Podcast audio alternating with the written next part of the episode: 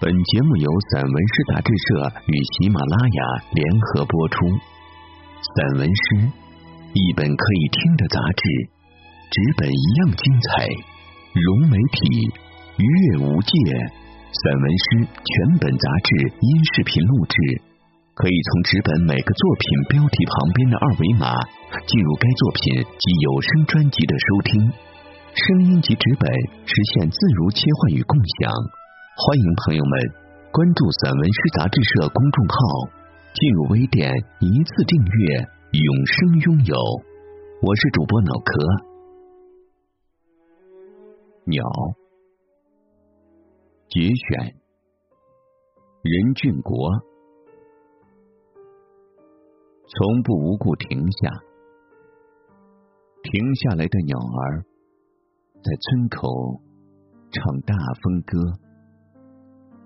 闻歌起舞的稻禾，把青蛙与田野的成长演绎成米饭的香。田野上那些树上的旧巢与新客，都被春天装扮成新家。故土的每一只鸟儿，都在春社那天向土地神致敬，献唱古老族歌。夜里。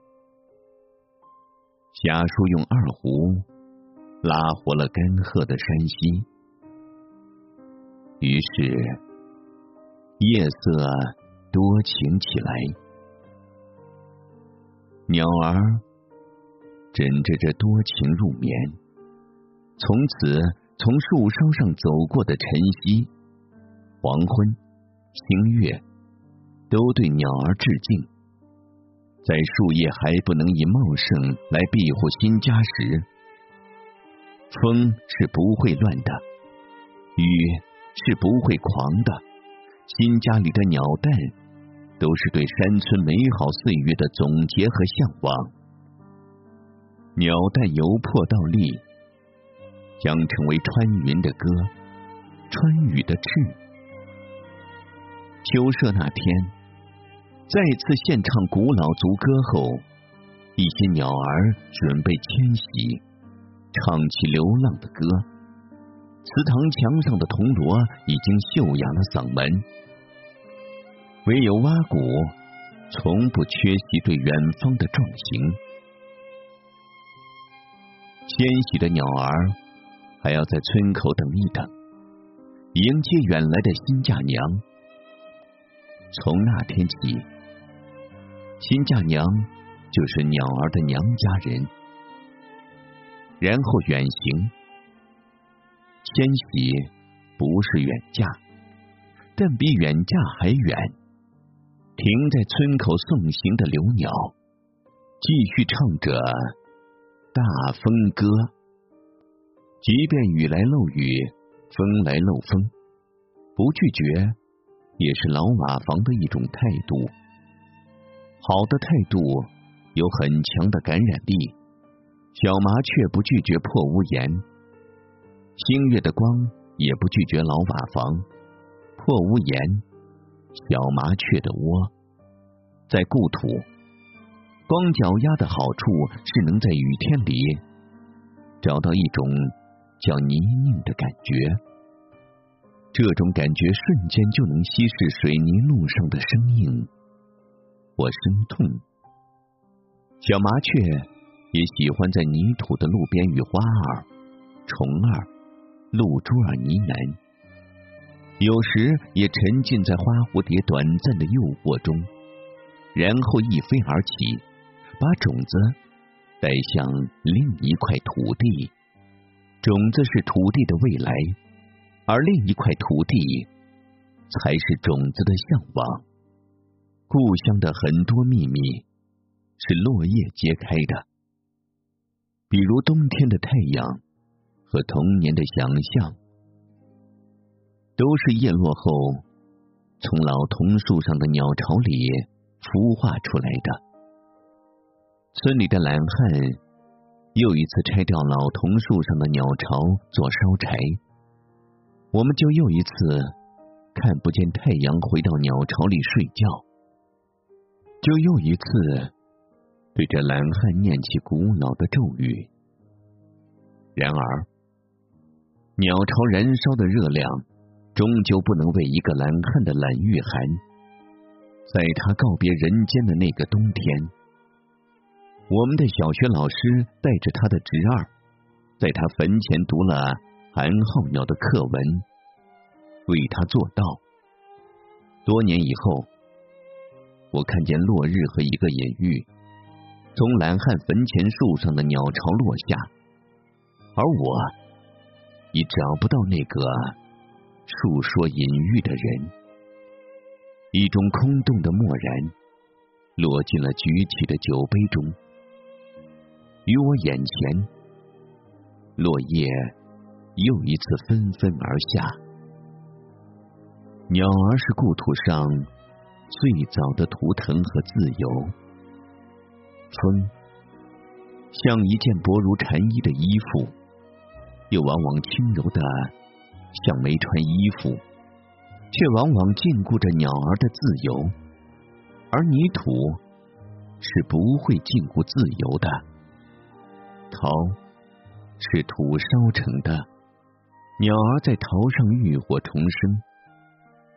飞过岁月的黑暗与光明，破陶片从山村走进博物馆，让另一群人思想飞翔的同时，复原一只折翅的鸟儿，复原祖先的情感和崇拜，而过度解释一样让人迷茫。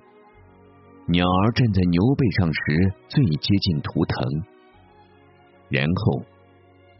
牛在漫长的岁月里，早已成为最本土化、最生活化的图腾。啊，摇篮。入夜后，牛在一棵老桉树上，一边擦痒，一边摇着三只雏鸟入睡。黑夜像鸟儿闭上的眼睑，也像某扇窗灯拉上的窗帘。鸟儿睡了，山村的故事一直醒着。把太阳当做一只鸟，是故乡鸟图腾的又一古老铁证。布谷鸟是古神的女儿，唤醒种子，并诠释种子的梦。所有种子的梦想。都将在太阳鸟展开的阳光之雨下抵达，包括爱情。午后的阳光把枫叶的嫩影印在窗台上，有布谷鸟飞来，安静的歇在枫树上，它的影子歇在枫叶的影子上，风翻动着枫叶。和布谷鸟的影子，只有时光在安静的走。又一只布谷鸟歇在枫树的同一枝棵上，风预感未来，停止翻动风影和鸟影。然后，新来的布谷鸟张开长长的翅膀，伸展美丽的颈羽。发出了亲切的问候，布谷，布谷，在故乡四月的窗口，我是如此接近布谷声，如此接近爱情的表白。爱情飞走的时候，风和风都没告诉我。是的，每一声布谷都是下地的种子。故乡的天空就是大地，鹰是一头云间的牛，鹰以翅为犁，让我们看见云卷云舒。回归大地的鹰可以叼走一只羊，回归天空的鹰可以驱赶一群羊。鹰是天空的牧羊人，躺在故土上，我能看见鹰。鹰能看见我的眼神。事实上，鹰每一次降临大地，都有生命涌动、奔跑、匍匐、搏斗、牺牲和一瞬的安静，应用战斗的方式，让山村秩序迭代向前，生机盎然。事实上，因每一次巡游天空，都从容安详，如神。事实上。当天空和岁月磨钝鹰的敏锐、矫健和生命时，他会用尖喙啄掉硬玉，利爪之甲，最后在岩石上撞断自己的尖喙，然后重生，重现天空和人间。神的再一次降临，依然从容。安详，而在鹰的注视下，生命必须旺盛。鹰是故土上另一片天空。